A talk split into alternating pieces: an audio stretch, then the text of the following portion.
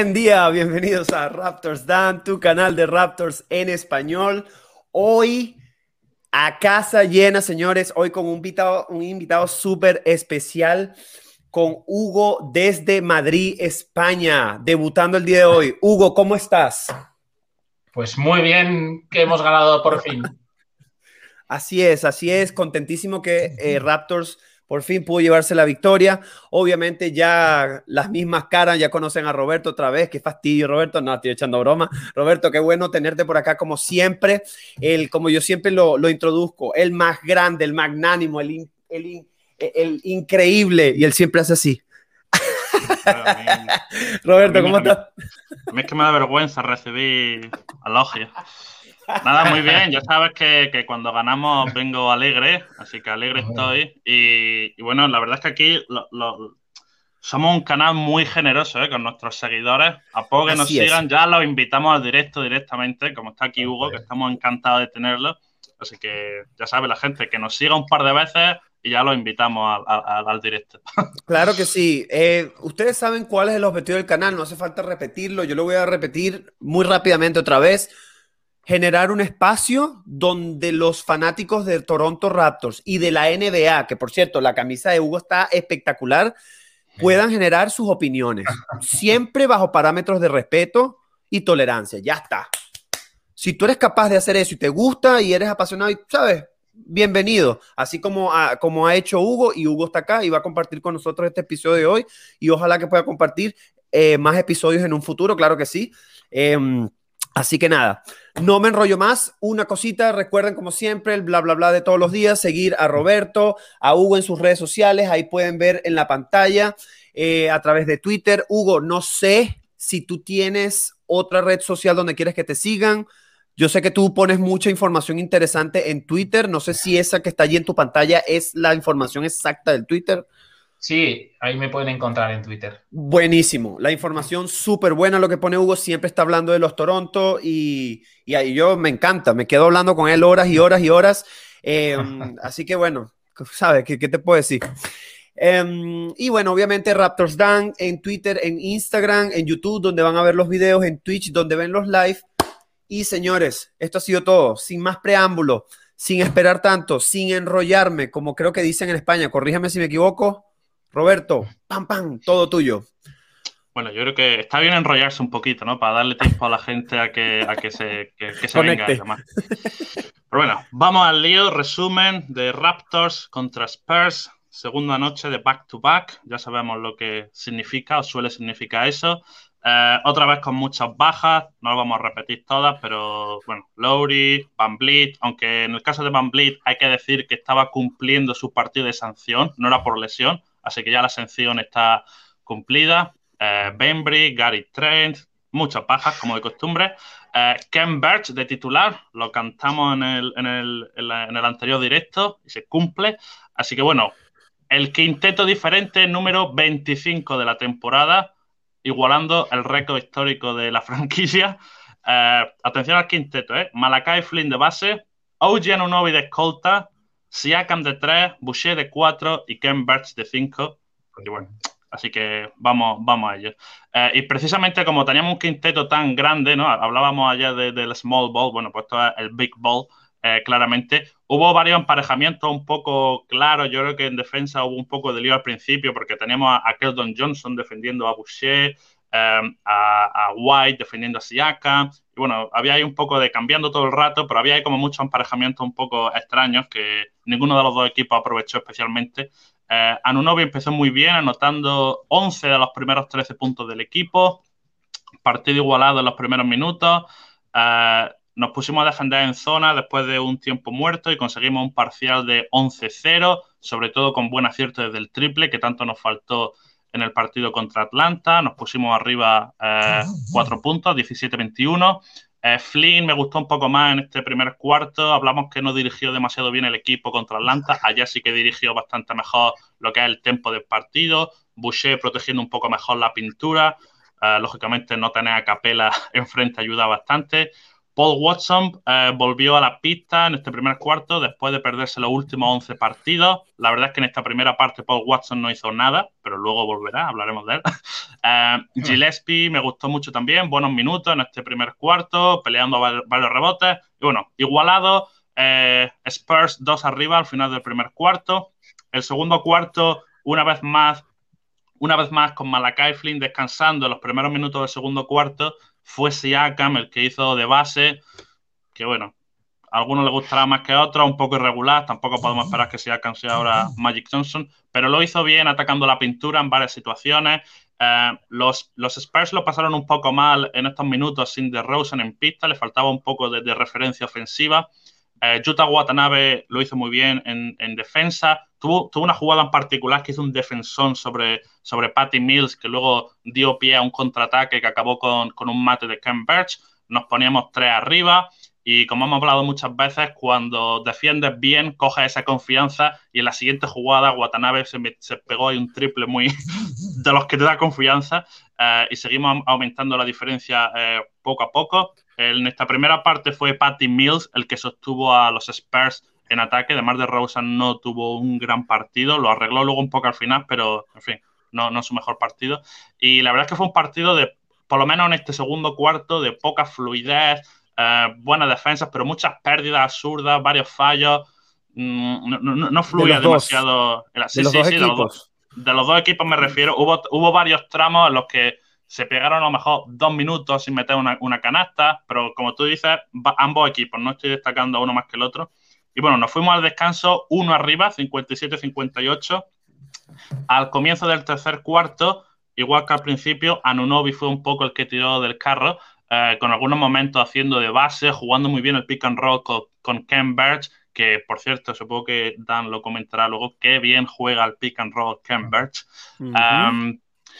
Eh, llegaron los suplentes y yo creo que los suplentes de Spurs en este tercer cuarto eh, lo hicieron algo mejor, no mucho mejor, pero algo mejor que los suplentes de los Raptors y pudieron recortar un poco la ventaja.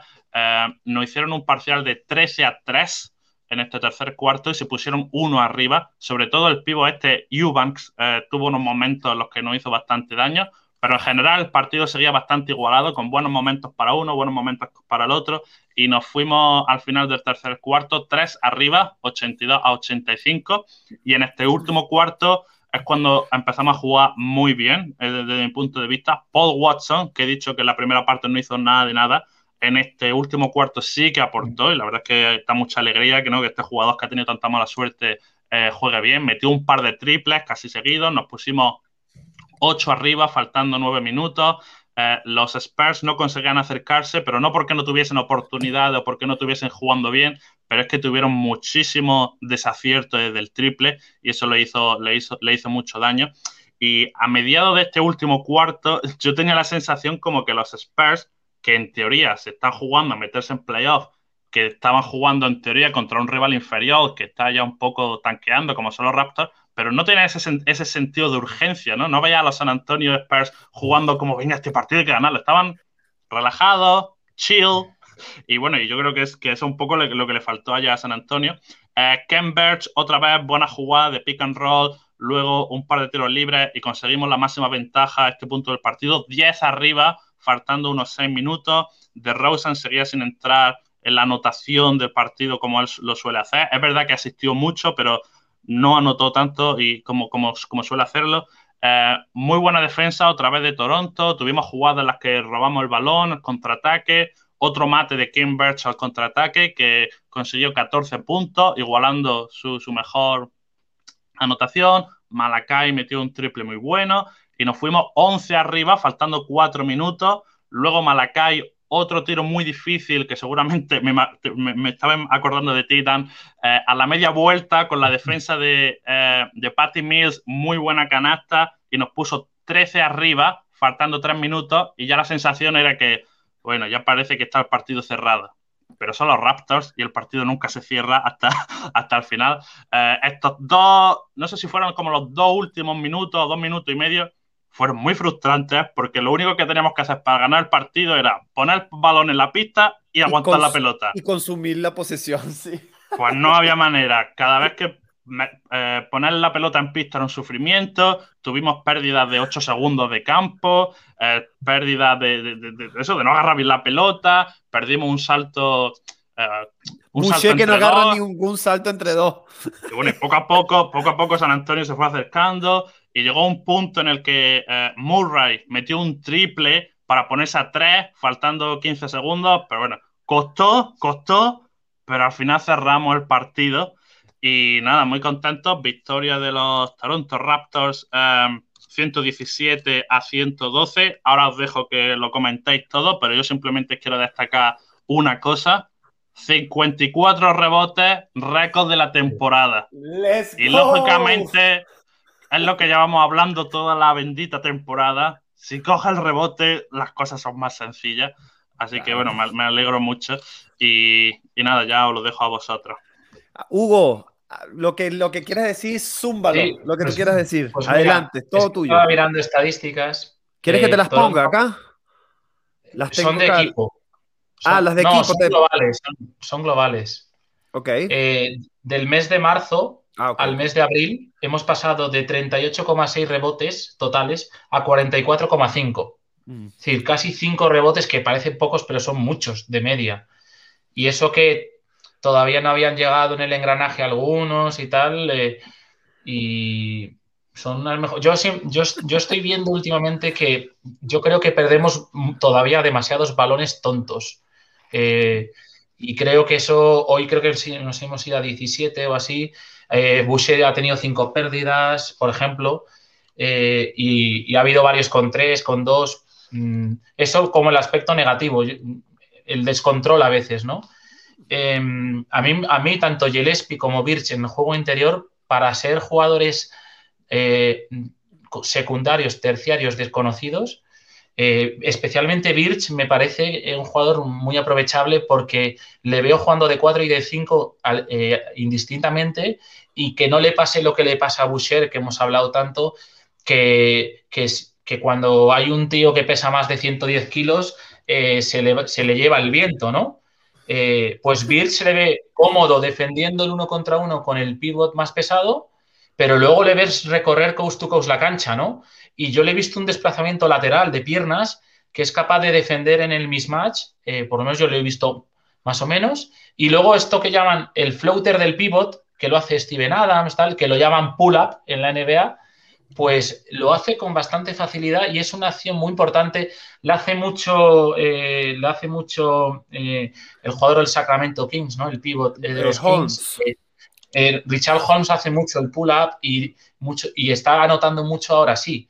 Y, no son tiradores, no son tiradores, pero, no son tiradores. se nota que están trabajando en ese, en ese tiro de media distancia.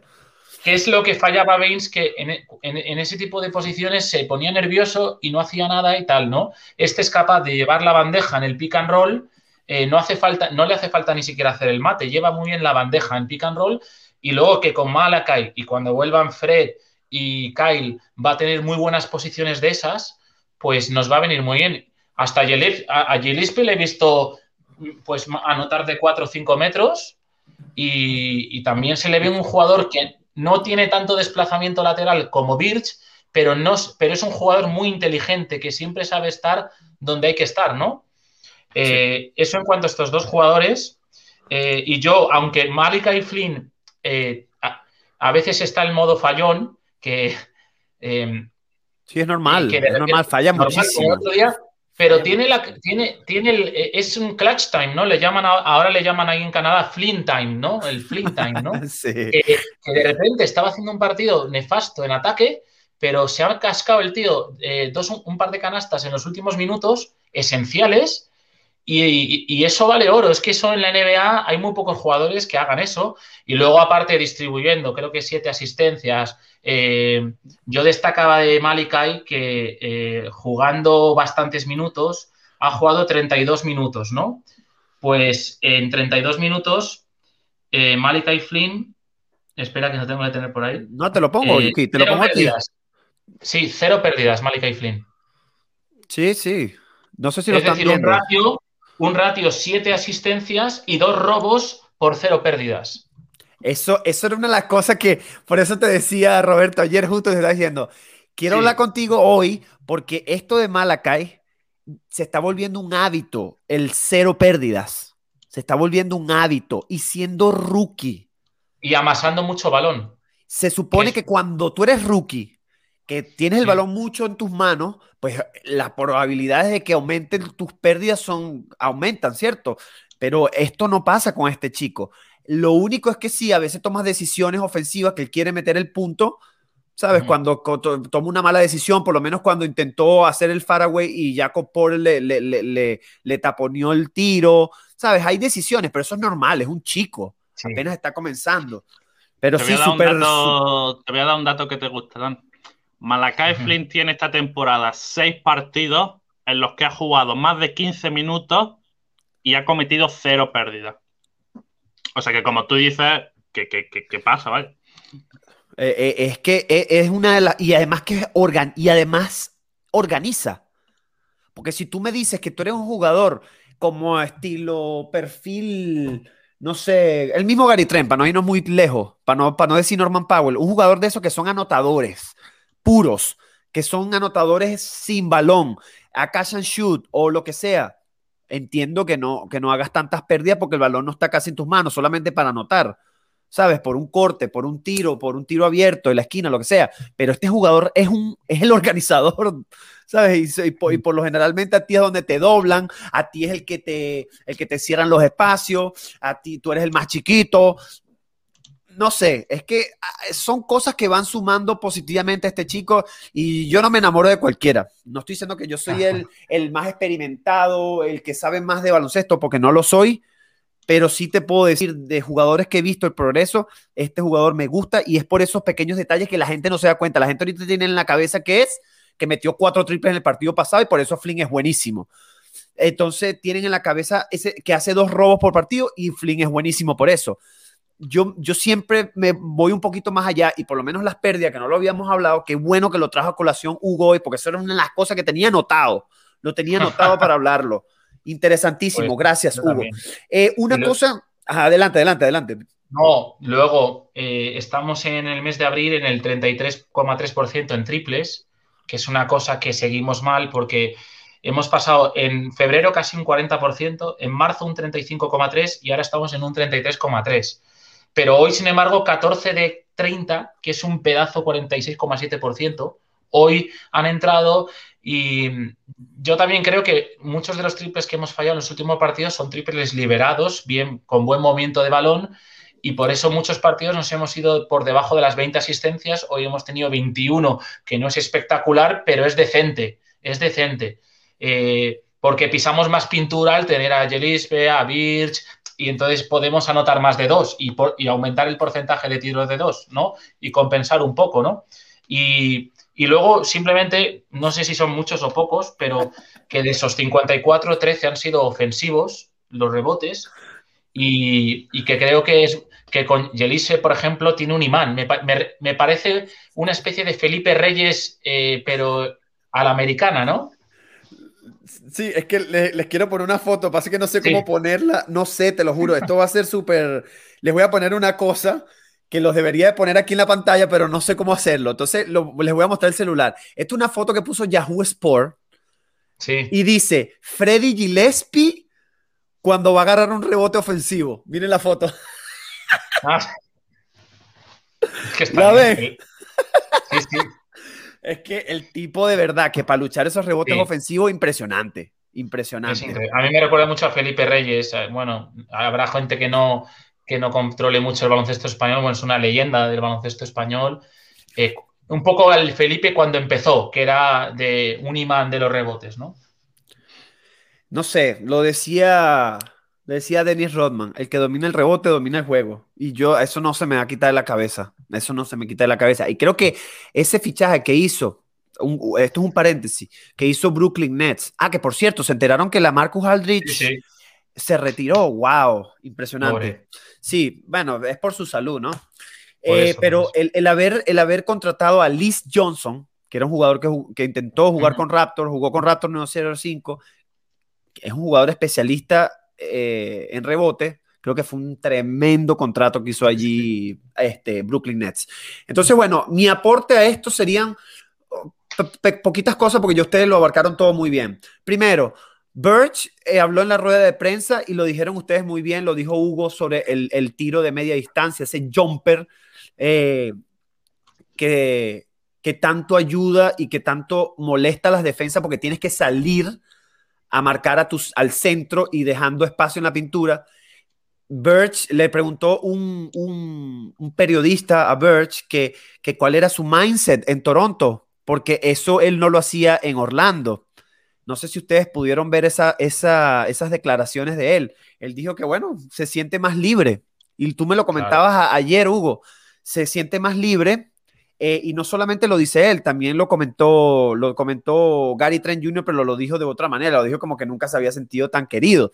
Entonces pareciera que estos jugadores han compenetrado, se han compenetrado muy bien con el equipo, se sienten bien, están siendo más agresivos, se sienten con la capacidad de seguir mejorando sus habilidades básicas, sus destrezas básicas, y pues las están poniendo en el partido. Eso también, yo lo comenté también por el grupo ayer, que sí, pero también hay que tomar en cuenta que la, situación de Raptor hoy en día es muy tranquila, es muy relajada.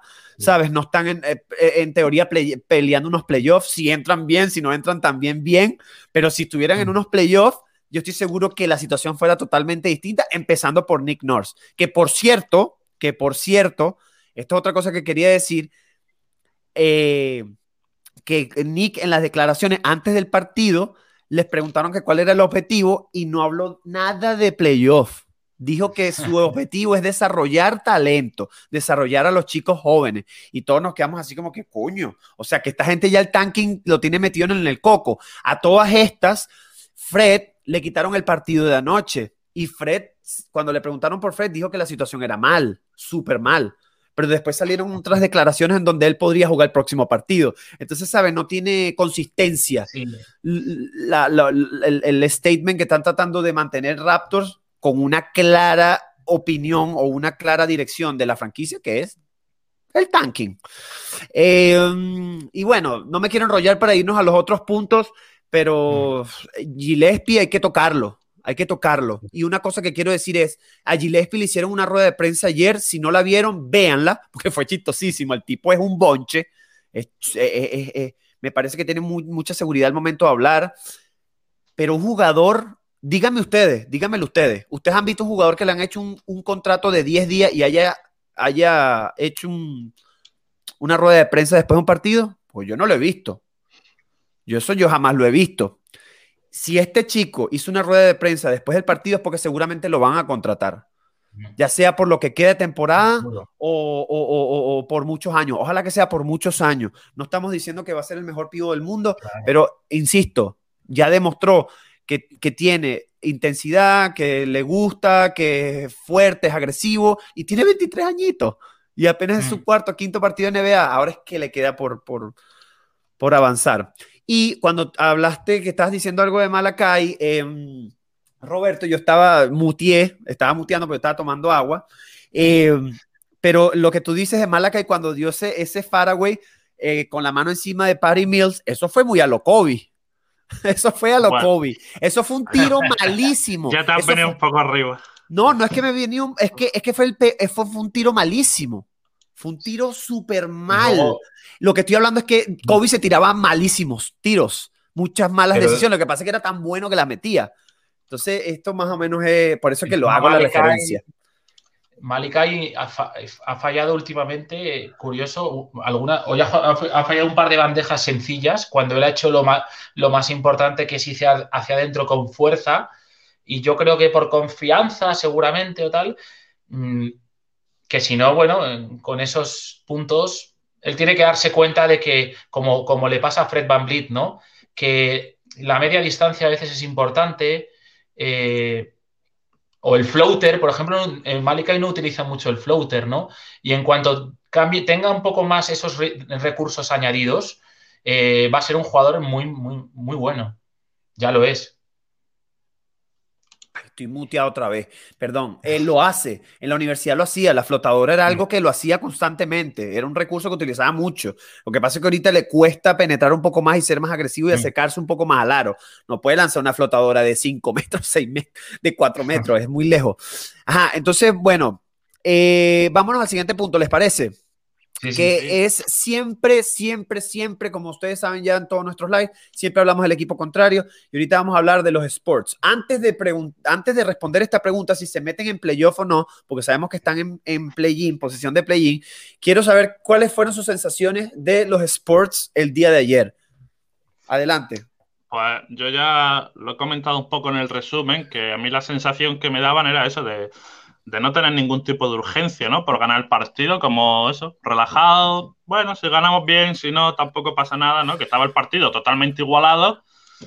Y eso, que, faltaba ese, ese, punto de intensidad, de chispa, ¿no? Que, yo creo que, deberían, deberían, haber tenido en un partido como, eh, como el de ayer. Em, bueno, en lo, que, en lo que se refiere a, a jugadores, a estadísticas, como he dicho, De Rosa jugó un buen partido, no se puede decir que no pero sí que es verdad que. 54% en tiro de sí que es verdad que, que, de Rosa, ¿no? Que es clarísimamente el mejor jugador de este equipo, que es clarísimamente el líder. Digamos que ayer hizo cosas buenas, pero no sé, para mí le, faltó algo de Rosen. O sea, que de Rosen. O sea, hubo tres jugadores de San Antonio que tiraron más tiros que de Rosen. Yo, para mí, eso es una anomalía. Eso no es lo que debería de pasar. Entonces, pero, ha pasado con regularidad este año, Roberto. No sé si lo has pillado, pero está lanzándose pocos tiros este año. Mm, pero sí, sí, pero bueno, que, fue un partido un poco gris, digamos. Ahora, les hago una pregunta rápido, porque ahora me siento bien, porque a mí me encanta hacer preguntas, ya que somos tres. Les hago una pregunta. ¿Ustedes creen que esa manera de jugar de DeRozan este año sea porque Popovich, sean direcciones de Popovich diciéndole, tómate pocos tiros y distribuye más el balón, o él le está diciendo a la liga, a las franquicias, le está diciendo, hey, yo puedo jugar tirándome pocos tiros. Por si un contender me quiere esta, agencia libre. ¿Qué creen ustedes? Mm, no, yo no, creo que no. Yo creo que no, porque al final de Rosen siempre, o sea, tira de media unos 15 tiros y allá se quedó en 11. O sea, que anoche fue, digamos, un partido un poco atípico para De Rosa, con buena eficiencia. Uh, de Rosa es su último año de contrato, si no me equivoco, si no me corrija. Entonces, lógicamente, a De, a de Rosa le interesa pues demostrar su, nivel y hacerlo lo mejor posible.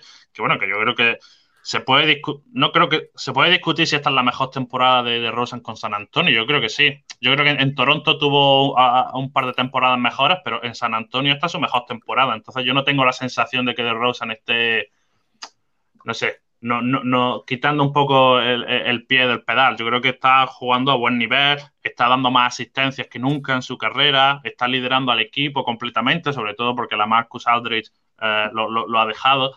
Entonces, no, a mí de Rosa me deja buenas sensaciones, como siempre. Yo simplemente que allá en particular, bueno, estuvo un poco más desaparecido. Y hablando un poco de San Antonio en general, intentando responder a tu pregunta, yo creo que San Antonio es un equipo lento pero lento para todo, ¿no? Un equipo que se desarrolla muy despacio, que se cocina a, fuego lento, ¿no? Y digamos que están en este periodo de transición, yo no lo llamaría reconstrucción, pero transición, ¿no? Porque Duncan se fue un año, luego Parque al siguiente, luego Ginobili al siguiente, luego Kawhi Leonard al siguiente. ¿Sabes lo que te digo? Que no es que de repente borrón y cuento nueva, no. Ha sido como todo muy despacio y la temporada pasada se perdieron los playoffs por primera vez en, no sé, 20 muchos años, que es una barbaridad absoluta.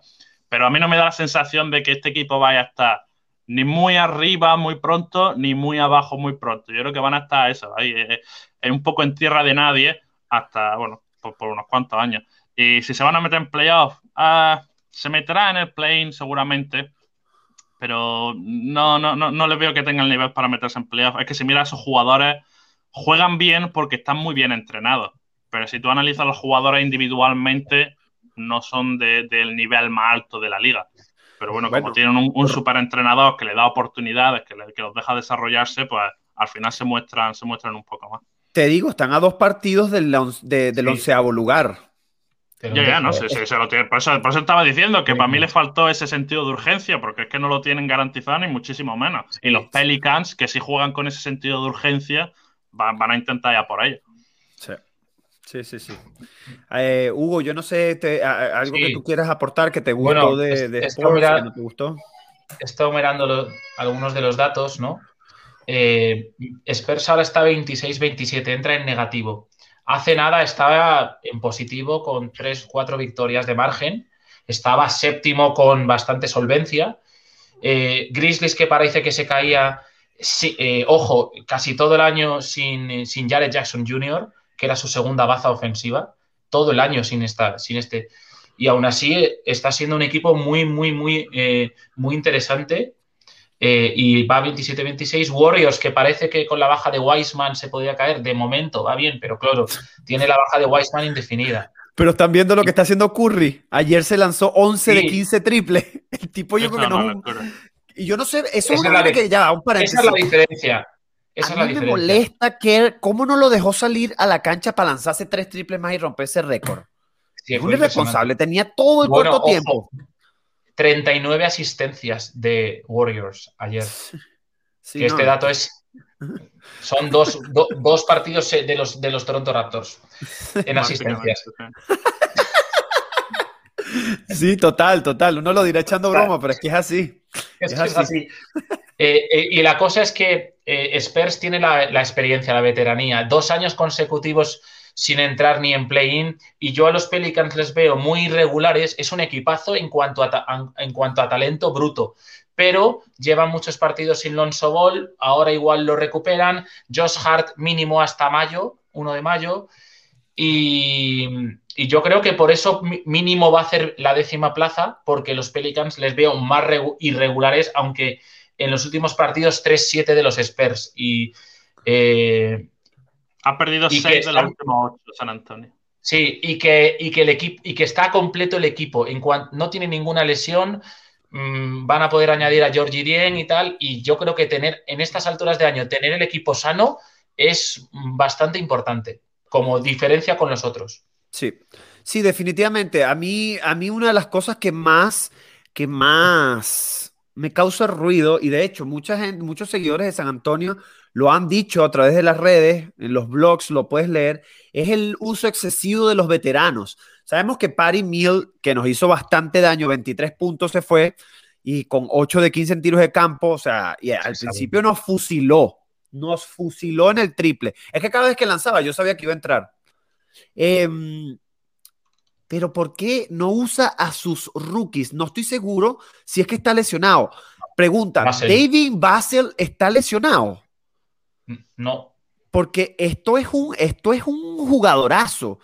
Es un, es un, es un defensor especialista en defensa con un excelente tiro de tres. O sea, no entiendo por qué no lo están utilizando.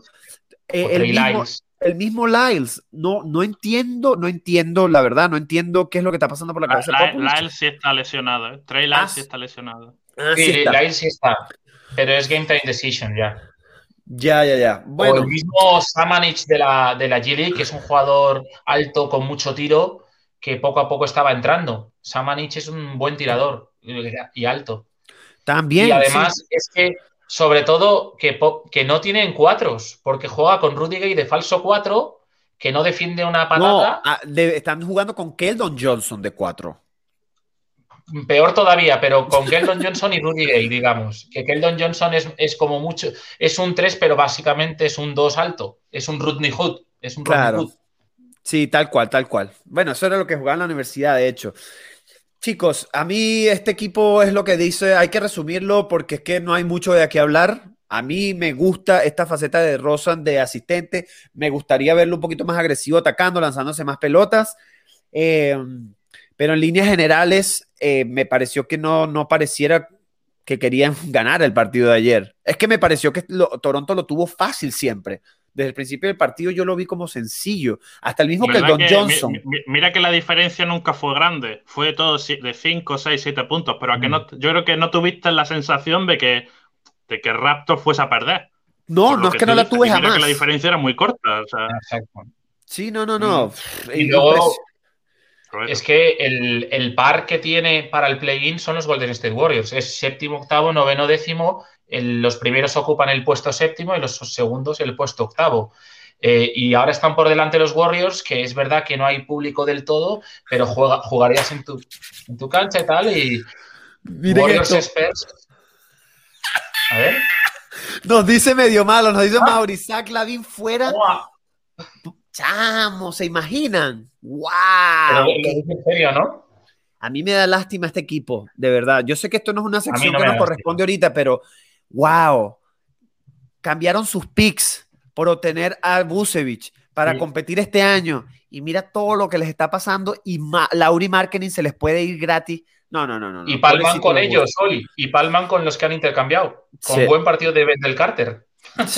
Sí, no, no, no, no, no, no. Bueno, X, dejémoslo hasta allí. Vamos a pasar al siguiente punto.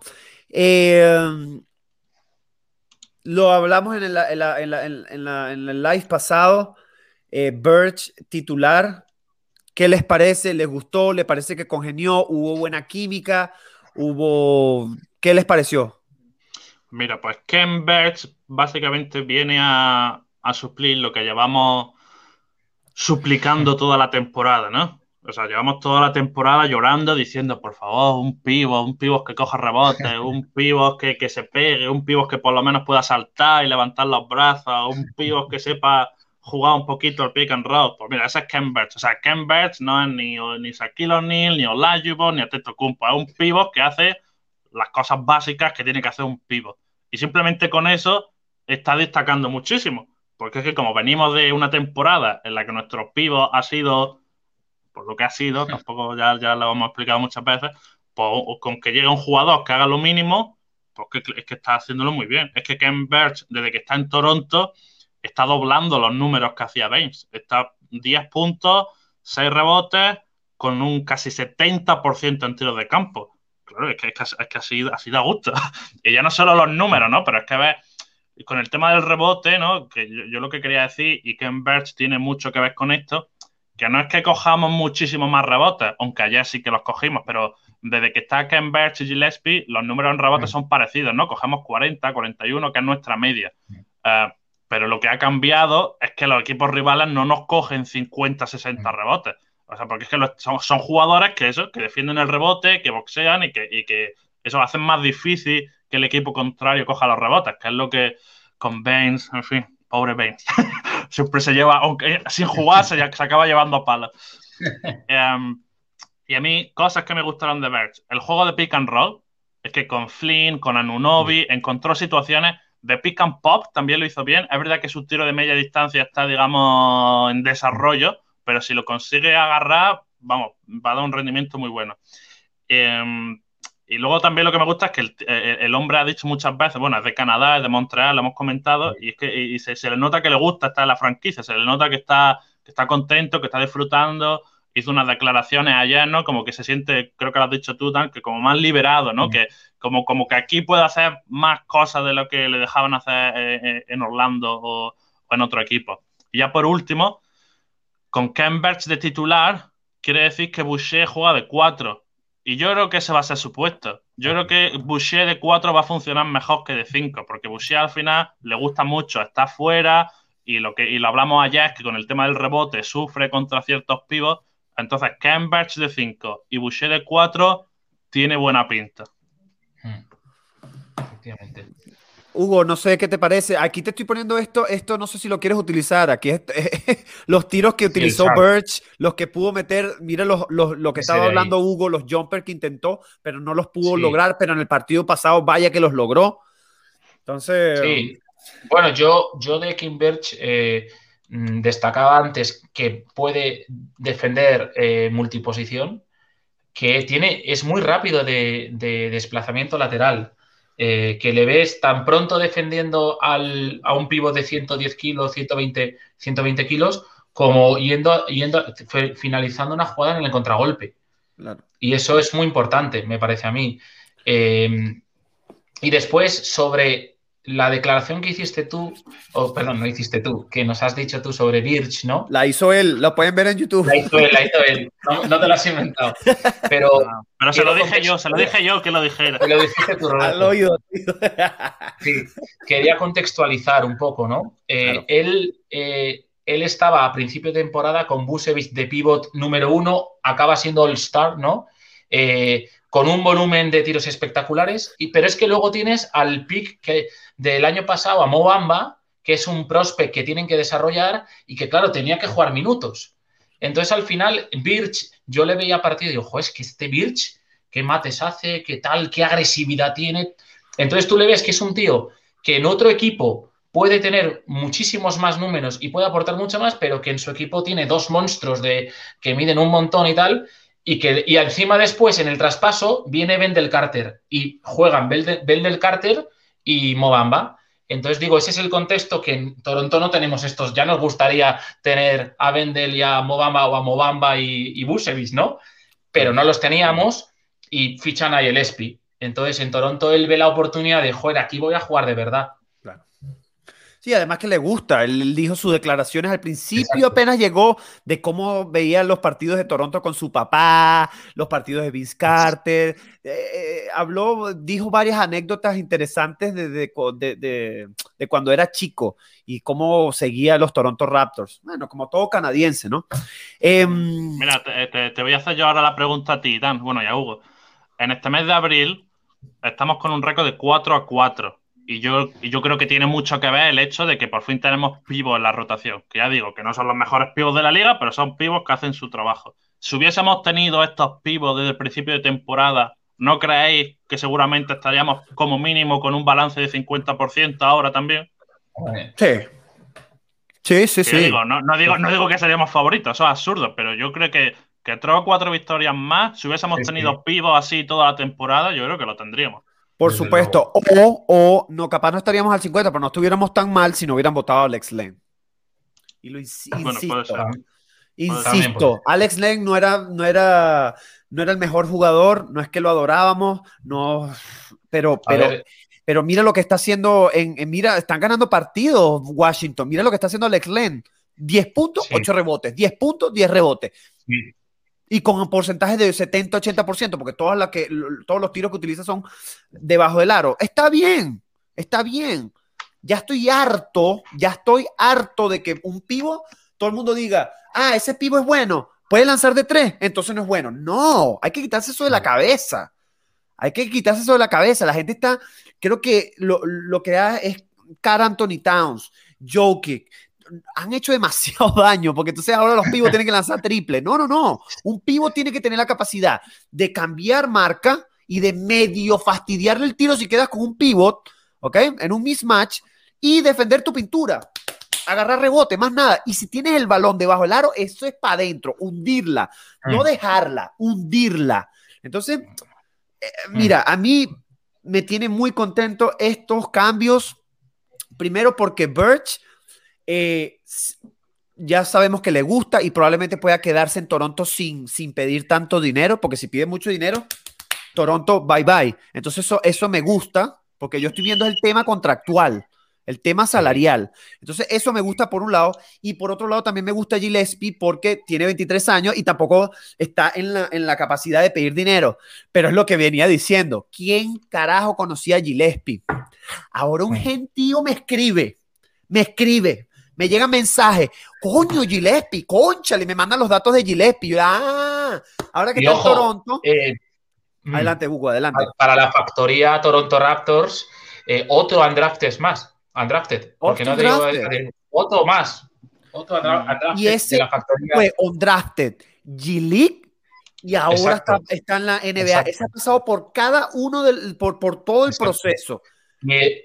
En cuanto a la pregunta que decía Roberto, yo simplemente contesto con una situación, que es dónde están los Knicks y los Charlotte Hornets. Y no son mejor equipo que nosotros, me niego. Simplemente las circunstancias, han, las circunstancias, lesiones, COVID, el tampón Bay, este, eh, etcétera, pues nos ha permitido que estemos en esta situación. Pero somos mejores equipos que los Knicks y que Charlotte. Por supuesto. Por supuesto. El tema de los, de los pick and rolls, el tema de los rebotes, todo eso es, un valor agregado. Y es algo que lamentablemente con este pivot no lo podíamos hacer antes. Y, bueno, nada, se ven bastante bien. Se ve que es un recurso y, vamos a ver cómo termina esta temporada. De momento me da un poco de risa. Adelante, adelante, Roberto. No, yo simplemente quería decir que como luego no lo voy a meter en mi damnífico, eh, simplemente quiero mencionar que Gillespie ha vuelto a hacer el mejor partido de su corta carrera. Nueve puntos, su récord, ocho rebotes, su récord, tres tapones, su récord y 19 minutos, su récord. O sea que, en fin, mucho mérito. Me gusta, me gusta. Sí, a mí una cosa, epa, y no te olvides los tapones. Sí, sí, lo he dicho, tres tapones. Ah, perdón. Eh, una cosa que a mí, yo creo que Gillespie, pero insisto, es un chico Es un chico, apenas le falta demasiada experiencia. Él sabe posicionarse sí y no. Una de las cosas que, yo veo que él tiene que trabajar mucho, pero es esa, ese exceso de energía que tiene y por lo contento que está, que quiere estar en el equipo y que, y que quiere surgir, quiere hacerse notar, es que está defendiendo con demasiada intensidad y no necesita tanta intensidad por la posición y el rol que él tiene en el equipo. ¿No se han dado cuenta que cuando hay un, hay un pick and roll, él cambia inmediatamente sin asustarse y busca al, al base hasta la mitad de la cancha, si es posible? El bicho está demente. El bicho es un vacilón. Dígame, dígame qué centro pasa de la línea del perímetro. Nadie, porque los centros no quieren que eso pase, porque si viene el base y te medio corre un poquito y te penetra, te va a dejar atrás. Bueno, este Gillespie pues no le importa y da ese pasito adelante. Cosa que está bien, pero a la vez creo que si hace un pasito para atrás va a ser mucho mejor. E, eso es una cuestión de posición. A veces jugar con un poquito de menos energía le va a ayudar mucho. Pero esa actitud, esas ganas de, de, defender el jugador y de buscarlo hasta el final, coño, un pivot alto y pesado. ¿Vieron lo que hizo ayer cuando tapó el tiro, agarró el balón y se la dio al compañero atrás? Antes de que fuera, fuera de banda. Eso, esos, son, esos son movimientos que no son típicos de un pivot. Es muy ágil. Entonces, hay, hay cositas buenas, cositas buenas. Vamos a pasar al próximo punto para no quedarnos aquí pegados, porque a, a, mí la verdad que me gusta mucho este jugador. Y vamos a pasar al OG. OG ahora es un playmaker, OG ahora es un... Sí, no, eh, Roberto ama a OG, o todos lo amamos, pero es que la... Pero yo un poco más. ¿Sabes que ayer vi un meme, no, un meme. ¿Ustedes se acuerdan de esa película de, ¿cómo se llama este tipo? Antonio Banderas, es el tipo que mataba, que era un asesino. ¿Ustedes se acuerdan de esa película que mataba por, por dinero? Ah, olvídense, X. Lo cierto el caso era un meme, lo voy a buscar ahorita. Lo cierto el caso es que la gente se dio cuenta la habilidad de OG de cómo está driblando el balón, cómo está haciendo las situaciones de pick and roll y ese preciso pase. Yo quiero que ustedes se acuerden y trasladen su cerebro al momento que lo estaban viendo el partido y se acuerden del pase que le puso a Birch. Que Birch la agarró y lanzó su flotador y la metió. ¿Se acuerdan de esa situación? De Rosen lo dijo al final de la de, al final del partido en su en sus declaraciones en la rueda de prensa al final dijo se quedó abismado, o sea, está, contentísimo porque de hecho ¿Qué fue lo que voy a buscar la palabra que él utilizó para decírselas textualmente? Como que OG no era un tipo que, que manejaba el balón de esa manera, era un robot y ahora verlo cómo ha progresado y la manera en cómo maneja el balón y todo lo que está haciendo y su visión de pase y su visión de juego que ha sido, ha sido algo que le impresionó muchísimo.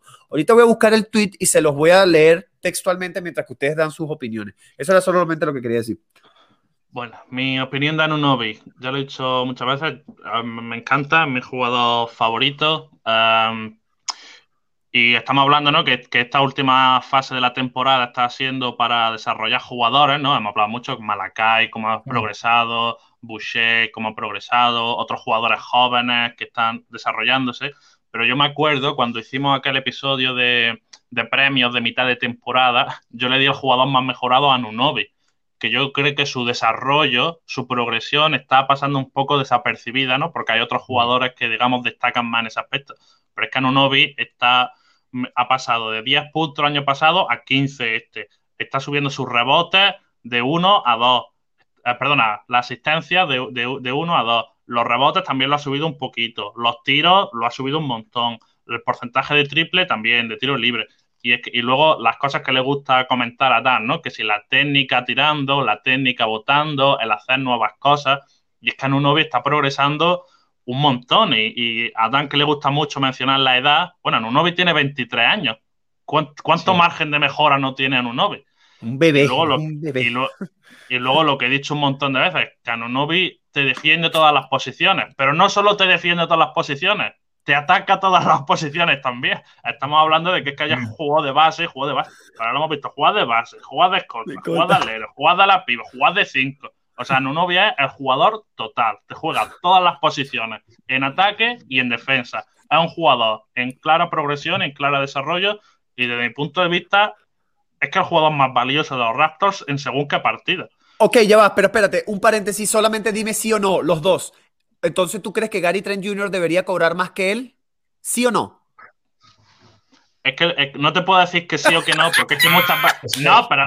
No, no, te, lo voy a responder de otra manera, porque es que muchas veces el salario o el contrato que tú le ofreces a un jugador muchas veces no depende del rendimiento, depende un poco de la situación contractual de otros jugadores, ¿no? Porque si hay muchos jugadores que ya cobran mucho, entonces depende de muchas cosas. Si tú me preguntas qué jugador tiene más valor, yo te digo Nunobi. Pero eso no quiere decir que necesariamente le tengas que pagar más, porque eso ya depende de, depende de otros factores. Ok, pero a eso es lo que voy. ¿Tú crees que Toronto le pague más a Gary Trent Jr. que a OG? Sí, mira, mira, si, los dos fuesen agentes libres y yo tuviese que ficharlos, yo pondría más dinero sobre la mesa por Anunobi que por Gary Trent. Por supuesto. Pero es que Anunobi es que, es que tiene muchos más registros, es que te, te va a dar muchísimas más cosas que Gary Trent. O sea que en teoría podemos decir que Gary Trent no debería cobrar más de 16. 23. Es que ya te digo, es que no, es tan sencillo. Tú lo estás poniendo muy sencillo, pero no es tan sencillo. Bueno, pero es que por eso es para que más, más, más o menos, esto lo vamos a hablar más adelante, pero es para ir poniendo una barra. Es para que, es, porque esta, esta, esta pregunta que yo te acabo de hacer, estoy seguro que no te la habías hecho. No. No te la habías hecho. Y, es lo que hace que tú reflexiones, son preguntas metacognitivas. no, me, no, me la, he hecho porque Anunobi tiene contrato y tiene contrato ya para varios años, entonces no está en esa situación. Claro, pero ya este va a entrar a eso. Y, y OG tiene, y OG tiene, es campeón de la NBA. Entonces, son cosas. Y además que Raptors está en una situación ahorita que nos puede pagar una, una cantidad de dinero exorbitante por Gary Trent Jr., aunque sea muy bueno.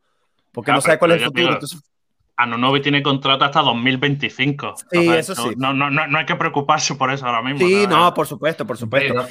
Eh, una cosita ante Hugo, antes de que hagas tu aportación, es que quería leer Exactamente, aquí tengo el, tweet de Josh eh, Lumber eh, y dice de Mar sobre OG, dijo que él empezó como si fuera un car box, un cardboard box, ¿sabes? Un cartón, sí, un cartón, no se movía, era un tipo súper rígido. Ahora, now to see how he handles the ball, ¿sabes? Su manera de cómo dribla el balón, impresionante cómo él penetra con el balón y su post game, su juego de poste bajo y hasta alto. Entonces, entonces ¿qué ahora? ¿Un, plástico, dirías tú? Bueno, no sé. Si le quieres poner de cartón a plástico, ¿no? Algo más flexible, digámoslo así. Algo más maleable. Eh, y lo vio este, este verano y trabajó con él bastante y ver sus habilidades creciendo y creciendo y creciendo ha sido como de gratitud, ha sido muy bueno verlo. ¿Sabes? Son palabras de Demar, ¿sabes? No lo estoy diciendo yo, no lo dice Hugo, no lo dice Roberto, lo dice un jugador de la NBA que, que mm, o sea, que el, el, el, la proyección de este jugador es interesante, muy interesante. Último dato de Anunobi ya, y ya me callo. Cuando Anunobi esta temporada anota más de 20 puntos, el balance es de 5 a 0. O sea, si Anunobi mete más de 20 puntos, ganamos. Ahí lo dejo. Llévatelo, no más preguntas. señoría. Oye, es kawaii en potencia. Uh, cuidado. cuidado. No, me parece una locura decir eso. No, no es locura. Eh, bueno, yo creo que OG está haciendo los cálculos, porque es que. Oye, perdona, perdona que interrumpa, perdona que interrumpa. Me sale aquí que NBA Club España no ha hecho un raid con 25 personas. Ojo, el primer raid del canal. ¿Qué es eso? Yo no sé. Yo no sé qué es eso. un raid? Un raid es cuando un canal finaliza su directo y te pasa a sus seguidores a otro canal. Entonces, NBA ah, Club España, que no sé si los conoces, yo lo he visto de vez en cuando, no han pasado los seguidores que tienen en su directo al nuestro. Y ahora tenemos 32 seguidores. Entonces, yo creo que para la gente para la gente que acaba de llegar, bueno, lo primero, muchísimas gracias a NBA Club España, que hacen muy buen. ellos se especializan en hacer previas, hacen previas todos los días de todos los partidos y así es como van repasando. Y así es como van repasando la actualidad de la NBA. Yo lo he visto varias veces. Y, bueno, a la gente que ha venido de golpe, muchos se irán ya mismo, pero bueno, que si se quieren quedar, que estamos lógicamente que estamos especializados en hablar de los Toronto Raptors, siempre hacemos un análisis de, los partidos al día siguiente y luego aprovechamos eso para hablar un poco del rival y luego ya un poco en general del resto de la NBA. Así que bueno, a los si entre los 30 que han llegado hay alguno de los Raptors que se quede. Claro, claro. Y si no, también. Aquí siempre echamos broma, aquí damos datos interesantes. Y una cosa que, te olvidaste comentar, Roberto, es que siempre em, agarramos una sección del episodio para hablar del equipo contrario, porque nos gusta también evaluar el equipo contrario con que juega Raptors y ver cómo van progresando los demás equipos, mm. porque no solamente seguimos a los Toronto, ah, esta es nuestra pasión, nos encanta este equipo y este es el que seguimos, pero siempre vemos bastante la NBA, para no decir toda, pero vemos bastante la NBA. Así que nada, Hugo, sigue, gracias por estar aquí una vez más. Hugo, sigue con tu, como estabas, lo que estabas diciendo. Sí, bueno, estaba empezando a decir que eh, firmó el contrato 72 millones hasta la 24-25 con la última opción de jugador, 24-25. Entonces, hacemos la división 18 millones por temporada. Entonces, es lo primer, el primer dato que hay que poner encima de la mesa, ¿no? Entonces, Gary Trent Jr., eh, yo creo que en teoría, no debería cobrar más, pero el kilo es como lo del delantero que se dice en fútbol. El que mete goles, aunque sea peor jugador eh, que un defensa espectacular o que un portero, es que valen 100 millones, ¿no? Pues el, el, kilo de closer, de jugador que es capaz de crearse su propia jugada, de meter, aunque tenga que tener más regularidad, pero estamos viendo que si, si confiamos en él y le creamos esa atmósfera que Toronto sabe hacer, podemos convertirle en una estrella de la NBA, ¿no? Entonces, el kilo de closer y el kilo de triplista y el kilo de hacerte esos tiros que OG de momento no los puede hacer, pues vale mucho. Entonces, creo que sí por esta razón. No por méritos, pero sí por lo que supone un jugador en el mercado como Trent Jr. Sí. Sí, eh, absolutamente. Muy, muy de acuerdo contigo. El la proyección de este chico parece no tener techo y, de verdad que estamos muy contentos. Es muy joven y vamos a ver qué es lo que pasa, porque todo va a depender del rol que le dé los Raptors a este jugador. Entonces, por eso yo siempre. adelante, adelante, adelante. Es como, como dato, hablabais de Kawhi, parece como jo, muy grandilocuente hablar de esto, pero es que eh, Kawhi Leonard cuando gana el anillo tenía 23 años. Y Kawhi empezó así igual. El anillo de San Antonio en el que era un especialista defensivo y un poquito de anotador. No era mejor, ese Kawhi no es mejor que este OG. No lo es. Por, yo creo que no lo es. es. Yo le puedo poner a la misma altura. Hay, cosas, hay cosas que hay que evaluar, obviamente, a nivel estadístico, pero te voy a decir una cosa. ¿Tú te acuerdas cuando el rey LeBron James vio entrar a Kawhi Leonard al partido. ¿Se acuerdan? Eso es, eso es icónico ese momento. Y estaba en el tiro libre, vio a Kawhi Leonard entrando al partido y hizo así como que... Mm, ¡Damn! ¿Sabes? Coño, me va a marcar este tipo porque qué fastidioso es en defensa. O sea, eso lo logró Kawhi con 23 añitos, pero hay que decir que estaba rodeado de, de Tim Duncan, de jugadores espectaculares, de Manu Ginobili. Entonces, ¿sabes? No estaba solo. Vamos a ver. es que el, el, el Kawhi Leonard superestrella, que es el de los Raptors. Antes de los Raptors estaba hecho añicos y nosotros le dimos esta oportunidad que tiene ahora. Es gracias a nosotros. O sea, que no lo olvide la gente, ¿no? Sí, pues ese Kawhi es a los 27 años. El Kawhi superestrella de la NBA es a los 27 años. Eso nos da para un programa, ¿eh? ¿Quién era mejor, Kawhi Leonard de joven o Anunobi actual? Ahora. es más, es más. Eh, algo, algo, algo así rapidito. Sí. Podemos empezar diciendo, Kawhi Leonard metió un buzzer beater antes de los 23 años en playoffs. A Boston Celtics. Cuidado, ya iba ganando OG. Estoy echando broma, estoy echando que, como ha venido tanta gente para la sección de preguntas, va a tener unas cuantas, así que sí, yo guardando. Creo que, yo creo que vamos a darle de una vez, porque si no, imagínate. Eh, ¿Te parece bien que, va, que demos los, magníficos, de una vez. damnificados los damnificados rápidos y luego nos pasamos a las preguntas? Eh, sí, efectivamente. Vámonos al top 3 damníficos jugadores del partido de ayer contra los Sports. Come on. Pues para mí, primero Anunobi, Segundo. Segundo, Siakam. Y tercero, Cambridge. A ver, tú, Hugo. Primero, Anunobi. Segundo, Cambridge. Y tercero, empatado, tres, eh, en el banquillo de los Raptors, es decir, Freddy, Utah y Watson. Les pongo los tres en el, mismo. Sí, eh, eh, eh, pusiste a Birch, a, Utah y a, segundo, a, primero, segundo Birch y tercero, tres del banquillo que me parecieron eficientes. Ah. Freddy, Utah y Watson. Ah, no, yo, yo, yo, porque es que OG me parece que lo que hizo OG ayer fue muy bueno, pero es lo que tiene que hacer él. Entonces a mí no me parece que haya sido espectacular, insisto, ya me conocen. Ah, yo pongo de primero a Birch porque es su primera vez como titular y como titular en los Raptors y lo hizo muy bien, con porcentaje de 66% de campo y con todo lo que generó. De segundo, voy a insistir por segunda vez con Utah Watanabe, que cada vez se le ve un rol más protagónico en la segunda unidad, siendo un microondas defensivo y pudiendo completar esos tiros de triple cuando terminan en sus manos, esas jugadas que terminan en sus manos, es oro en polvo, como digo yo, y Watson, que hay que darle su palmadita en la espalda, como que muy bien, porque caramba, veniendo de un coronavirus y eh, y logra jugar a ese rendimiento, a esa efectividad tan alta, pues es espectacular, buenísimo. Entonces, vámonos a la siguiente sección rápida. ¿Cuál es tu damnificado ahora? Eso quiere decir para los oyentes, es tu peor, el jugador que tuvo peor rendimiento. Se nos han olvidado los damnificados de San Antonio. ¡Uh, de San Antonio! Vete con San Antonio. Te lo, digo, rápido. Uh, Derrick White, Patty Mills, The Rosen. Lo mismo que, que Don Roberto. Darry White, Patty Mills y Demar de Rosen. Sí, es que no hay otros. Es que no hay pues otro.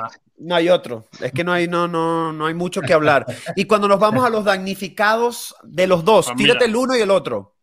Pues normalmente cuesta elegir al damnificado porque hay mucho donde elegir. En este partido cuesta elegirlo porque es que todo el mundo cumplió con su papel. Entonces, simplemente porque no hizo gran cosa, se lo voy a dar a Stanley Johnson. Pero que, ya digo, que en general todo el mundo cumplió su rol. Pero bueno, se lo doy a Stanley Johnson, que bueno, que como de costumbre es Mr. Cero, Mr. Cero, cero de todo. Y en San Antonio, en San Antonio sí que hubo algunos que no me gustaron. Se lo voy a dar a Rudy Gay, que no aportó demasiado desde el banquillo. Mira, aquí te pongo el tiro, aquí te pongo el tiro de Stanley Johnson, ¿eh? Uno y falló. sí. A ver, eh, estoy de acuerdo contigo. Mira, de hecho, todos los tiros que falló Rudy Gay, defensivamente no estuvo ahí. Es un jugador veterano. Así que ese definitivamente es mi jugador damnificado. Y de los Toronto Raptors, es que no sé qué decirte, porque es que, eh, imagínate, yo prefiero poner a, a Rodney Hood, que se le vio perdido en defensa. Perdido en defensa y jugó más minutos que Stanley Johnson. ¿Y tú, Hugo? Yo primero voy a decir una cosa que me vais a matar, pero bueno, así ya introduzco polémica. Adelante. Es que a mí, yo, yo soy, tengo mucho cariño, me encanta el esfuerzo de siempre de Stanley Johnson, pero bueno, también es más una debilidad mía. Eh, ya sé que me vais a matar, pero bueno. Soy valiente, soy Este, eh, eh, coño, este debutó bien. Este debutó bien. Soy valiente, ¿eh? Te estás jugando tu próxima aparición en el programa. Pero bueno, por lo menos no he nombrado al que no se puede nombrar. O sea que, bueno, eso sí. Eso, ¿verdad? Pues bueno, de los Raptors, Chris Boucher, eh, porque tenemos, es eficiente en los tiros de dos, tiene 2 de 6 en triples y condeno mucho las cinco pérdidas que ha tenido. Entonces, eh, igual que tú hablas de exigir a un jugador titular de los Toronto Raptors que tiene posibilidades, pues eh, no se pueden tener cinco pérdidas un pivot, por favor, que no tiene el balón. Por supuesto. Tiene dos de seis en triples. Y eh, me da mucha pena porque le queremos mucho, pero en los San Antonio Spurs, Jacob Puetel, que siendo muy superior físicamente que nuestros pivots, le saca una cabeza seguramente. Dos de ocho en tiros. Eh, es verdad que coge 10 rebotes, pero tiene cuatro pérdidas de balón. Sí, viste, Interesante, qué lástima, porque fue un former Raptors y sí. pero es lo que y hay. está siendo, por estadística avanzada Raptor, hay una estadística Raptor, que es de la más importante, es uno de eh, los tres mejores defensores de toda la liga, nuestro Jacob Poetel. Sí, sí, sí, es que eh, eh, es, es, como reservado, pero hace su trabajo. Hace lo que tiene que hacer y por eso le dieron ese contrato de 27 millones por tres años o 28 millones. Se los dio San Antonio. Entonces, chicos, como es de costumbre, que ya nos han hecho bastantes preguntas, vamos a responder algunas preguntas que nos han hecho estos maravillosos chicos que se han unido el día de hoy. Primero, ¿por qué somos de Raptors? Hay que hacerlo sencillo, hay que hacerlo sencillo. Yo les voy a decir una cosa. Yo estoy viviendo en Toronto, tengo una novia que vivía, bueno, esposa ya, eh, que vivía en Canadá y ya no, no, no tengo ojos para otra franquicia que no sea Raptors, pero antes disfrutaba de todos los equipos, de todos, de todos los equipos. Mm. ¿Ustedes? Pues bueno, podría hacer una historia más larga, pero lo voy a, lo voy a cortar. Eso lo vamos a hacer más adelante. Eso lo vamos a hacer más adelante. Para mí, mis primeros recuerdos de ver baloncesto, de verdad, que yo tenga conciencia, fue el Mundial de 2006 que ganó España. Y a partir de ahí es cuando me aficioné un poco más por el baloncesto y empecé a ver NBA. Y de los equipos que había en la NBA en esos años, 2006-2007, eh, me aficioné por Toronto por un par de cosas. Por su estilo de juego, el hecho de que fuese un equipo fuera de Estados Unidos me llamaba la atención tenía muchos europeos y sobre todo tenía a dos jugadores, Calderón, que ya, que ya he dicho muchas veces que es mi, ídolo personal, y luego también estaba Garbajosa, no sé si os acordaréis. Entonces, el hecho de que tuviese dos españoles me llamó la atención. Fueron, fueron un par de años los que nos metimos en playoff con Chris Boss y bueno, fue, ahí es donde me enganché y bueno, y desde que me enganché ya no me he desenganchado. Sí, es que es, difícil desengancharse de este equipo. De verdad que muy con el corazón siempre en la mano. ¿Y mm. tú, Hugo? Bueno, yo en el año 90, 1998, eh, muy poquito tiempo después de que empiece la franquicia, en el año 95, voy a por primera vez a un campamento deportivo en Canadá. Después vuelvo otros tres años a otro campamento muy grande de Ontario, ¿no? Muy cerca de, de Toronto, que se llama Olympia Sports Camp, que es impresionante y es el más grande que hay en Canadá. Y ahí venía gente de Toronto Raptors a hacer, eh, hacer em, eh, clinic, eh, patrocinaba los Toronto Raptors, era todo, todo Raptors, Raptors, Raptors, ¿no? Y por aquel entonces también cogí un cariño que tengo yo también muy especial a Canadá, que yo lo considero mi segundo país, que voy a muerte, que tengo un cariño muy especial. Y entonces, además, empezaba Vince Carter y todo, y cómo no voy a ser de los... Es que, es que Toronto Raptors es mi vida con el Atleti. Eh, y así, ¿no? ya se nos van ahí todos. Se nos van ahí todos los que estaban aquí. bueno, hasta mañana, hasta mañana, ya nos vemos en el próximo programa. Entre Stanley Johnson y el Atleti le he fastidiado, ¿eh? No, está buenísimo. Mira, yo lo que les puedo decir rápidamente, ya lo he contado en varios live, pero es que vivir, la sensación de vivir en, una ciudad donde hay un equipo NBA es, espectacular. Y mm. como, y pude, tuve la, la, el privilegio de poder presenciar historia en esta ciudad cuando los Raptors ganaron el, anillo, ganaron el campeonato. Yo estuve aquí y la marea de gente en la calle, eso fue una cosa espeluznantemente hermosa y hay que vivirlo y hay que verlo. Así que es imposible no enamorarte de esa pasión, porque es que ves niños, adultos, yo soy entrenador de natación, ves mis atletas hablan de Raptors todo el día o si no hablan de cualquier otro deporte. Es espectacular lo que se vive acá. Y todo lo que sea alrededor del deporte siempre va a salir algo bueno, siempre algo positivo. Vámonos a la siguiente pregunta. Eh, esta lo podemos hacer, esta es complicada, pero vamos a darle rápido. ¿Qué traspaso le caería bien a Raptors? ¿Qué posición debería reforzar? Ah, muy rápido. Ya, ya el traspaso que tienen que hacer ya lo han hecho y la posición que tienen que reforzar ya lo han reforzado. Que es, el, pivo. No hemos traído a Birch y Gillespie. Mm. Ya está. Así es. En, verano volvemos a esa pregunta, pero para esta temporada ya está hecho. La siguiente pregunta: Toronto sube play-in. ¿Quién crees que quede fuera? Ahorita, justo haciendo este live, eh, nos enteramos de que Zach Lavin eh, va a estar afuera por protocolo y salud, entonces probablemente no vaya a jugar con Bulls y obviamente los Bulls van a bajar su rendimiento. Si Raptors, probablemente, todavía no se sabe, capaz ajusten, capaz hasta jueguen mejor. Eh, pero lo cierto del caso es que Raptors tiene un camino libre como para poder entrar en play-in porque están en un solo juego. Corrígeme si me equivoco. Correcto. están a un solo juego solamente ya de empatarlos. Entonces, que quedan, que vayan a jugar play-in o no, no lo sabemos.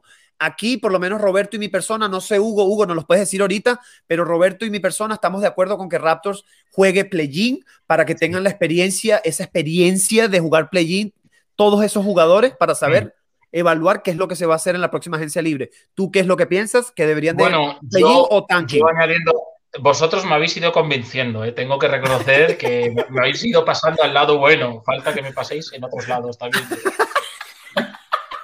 Y entonces, Ahorita dicho nos dice, coño, que soy alcohólico también. no, no, dicho esto, yo, para, mí, para mí hay otra razón muy importante, ¿no?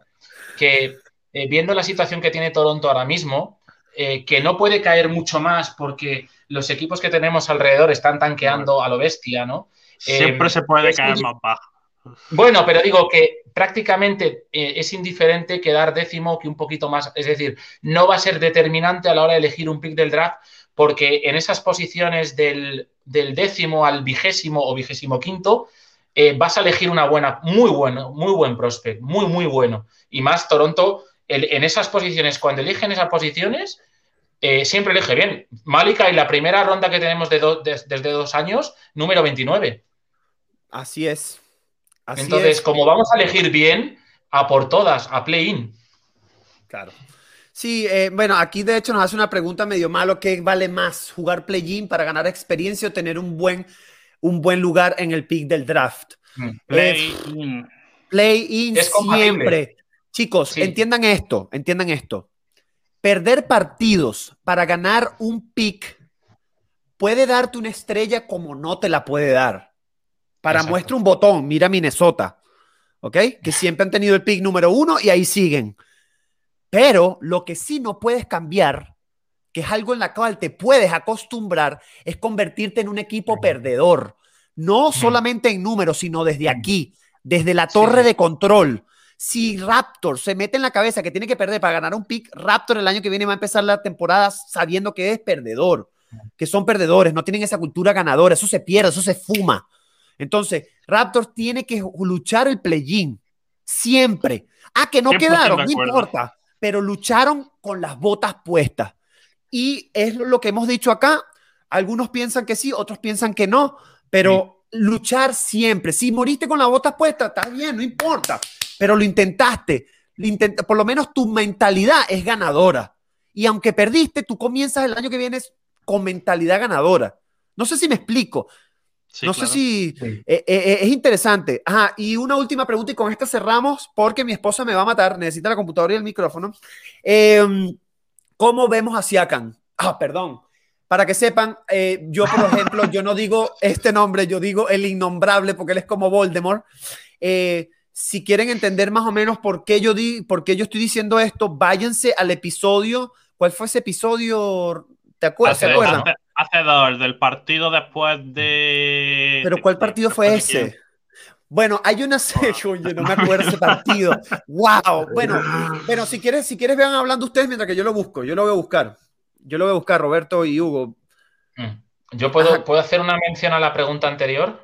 Claro, adelante, adelante. Sí, solo es que yo antes era de, lo que, de los que planteaba esas preguntas como algo dicotómico, es decir, o una cosa u otra. Y es que simplemente por los prospects que hay, es compatible jugar el play-in, que es jugar décimo, y que el décimo del oeste es mejor que nosotros en récord.